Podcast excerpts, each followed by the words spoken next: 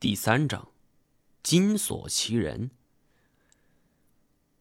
赖谦打开手提包，从里面拿出一张发黄的报纸，外面用塑料薄膜封着，看得出来原主人很珍惜。这是一份一九三四年八月十四日的《圣经时报》，通体繁体字，标题为《银川坠龙研究之一》，水产学校教授发表。胶类合璧，尤其是“胶类合璧”四个字格外醒目。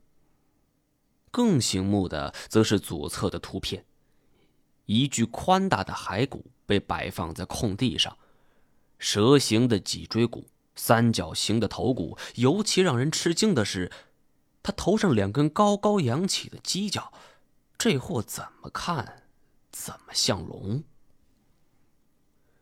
我是搞动物标本的，自然知道此事。饶是如此，我还是假装镇定。呃，这个事儿我知道，不是辟谣说是鲸鱼骨吗？我的意思是，我是内行，你蒙不了我。嗨，毛哥，你别这样。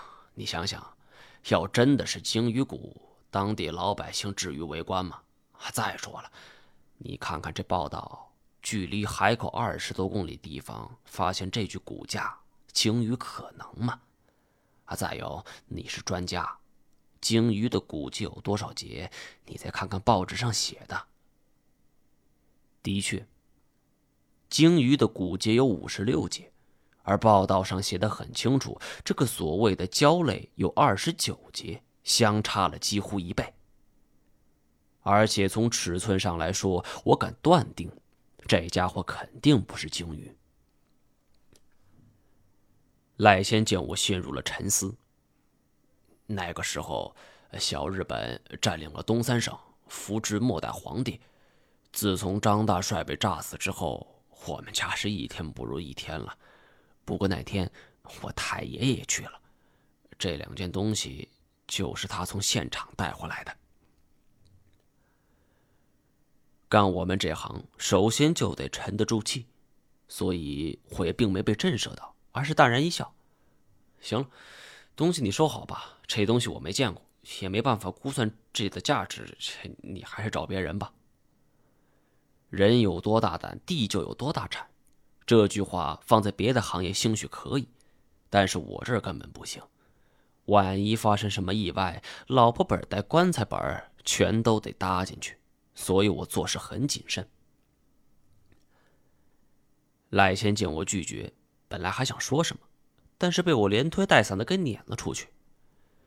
看他叹气的背影，我踌躇着。看在老赖的面子上，我兴许可以相信他，但是冒险不是我的性格。送走赖谦，我赶紧坐在电脑前边。开始搜索有关营口坠龙事件的仪式。尽管事情已经过去八十多年了，可此事一直是网上热议的焦点，就连央视的《走进科学》也曾经报道过，而给出的恰恰是鲸鱼的结论。面对一张辨识率极低的图片，网民分成了鲜明的三派：一派认为是鲸鱼。另一派认为是龙，最后不认为这是鲸鱼，也不认为是龙。三方人你方唱罢我登场，从生物学到光影学，从历史学到政治学，展开了激烈的交锋。看着网上这些纷繁复杂的帖子，我不由感慨：只怕大家参加高考都没如此用功过。看得我脑袋直疼。我揉了揉太阳穴，决定别想了。这世界上有龙，那怎么可能呢？想通此事，我便放下了心理包袱，决定出去散散心。锁好店门，一个人骑的摩托车就去了酒吧街。酒吧街里有一家叫做“不露”的酒店，店老板是我大学同学，名叫韩笑，同样是北方人，他却长得高高帅帅。上学那会儿是不少女同学的梦中情人，没想到一表斯文的他毕业之后竟然会开一家酒吧，我们经常拿他开涮，说他这开暗门子。可没想到有一次，我一本正经说着笑话的时候，还真有一旅游的哥们来问，问这坐在门口靠窗的姑娘多少钱能出台。见我来了，韩笑亲自上阵，帮我调了一杯鸡尾酒，放在我面前。怎么啦？看你愁眉苦脸的，是不是家里逼婚了？我没心思开玩笑。问你个问题啊，比如说有人卖你一批酒，说这是王母娘娘的蟠桃会的，价格不贵，你敢收吗？开玩笑，这肯定是骗子。可是如果说这魂是老赖给的呢？韩笑拍了拍旁边一个伙计肩膀，让他去招呼客人，然后才低头道：“哥，这账不是这么算的。老赖怎么了？他平时吃你吃那么狠，这种人他什么都干得出来。前不久他突然停了一下，左右看看，确定周围无人注意到之后，老爵那边就收了一个假货，听说也是老赖牵的头。”老爵也是当地古玩街的，不过他玩的比较特殊，因为地理关系和历史原因，景洪这里玩古玩的不是很多，大多数人都是倒腾木头、金丝楠、这黄花梨什么的，但老爵玩的却是石头，奇形怪状，什么把式都有。没想到老赖是如此神通广大，竟然连这也有参与。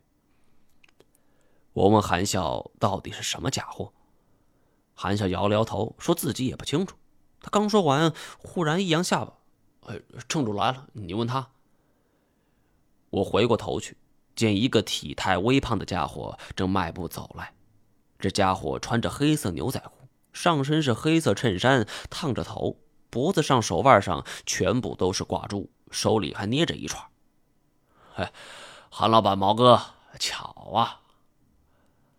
我心说：全怪他妈的老赖。我这外号是摆脱不了了，不过这人他不是老爵呀。来人名叫李金锁，我们直呼其名，也长期混迹在古玩街一带。金锁在我店铺旁开了一家叫做“古逸轩”的古玩店，心情好的时候常来含笑的酒吧，有的时候甚至成了一种信号，只要他一来，我们就知道他今天生意不错。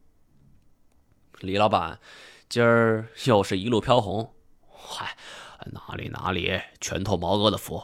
有时间您去我那儿，我请你喝酒。我茫然的看着韩笑，用眼神询问他：“这几个意思？这家伙不是老爵，怎么会是正主呢？”韩笑是不动声色，而是装作随口一提：“李老板，听说你在老爵那收了一件宝贝。”怎么不亮出来长长眼？李金锁此人喜欢炫耀，心里藏不住事，要不然也不会在生意好的时候来酒吧了。他听韩笑如此一说，哈哈一笑：“嘿，有眼光啊！我以为这东西没人认识。”说完，他就从上衣兜里掏出来一个巴掌大小、通体黝黑的石牌。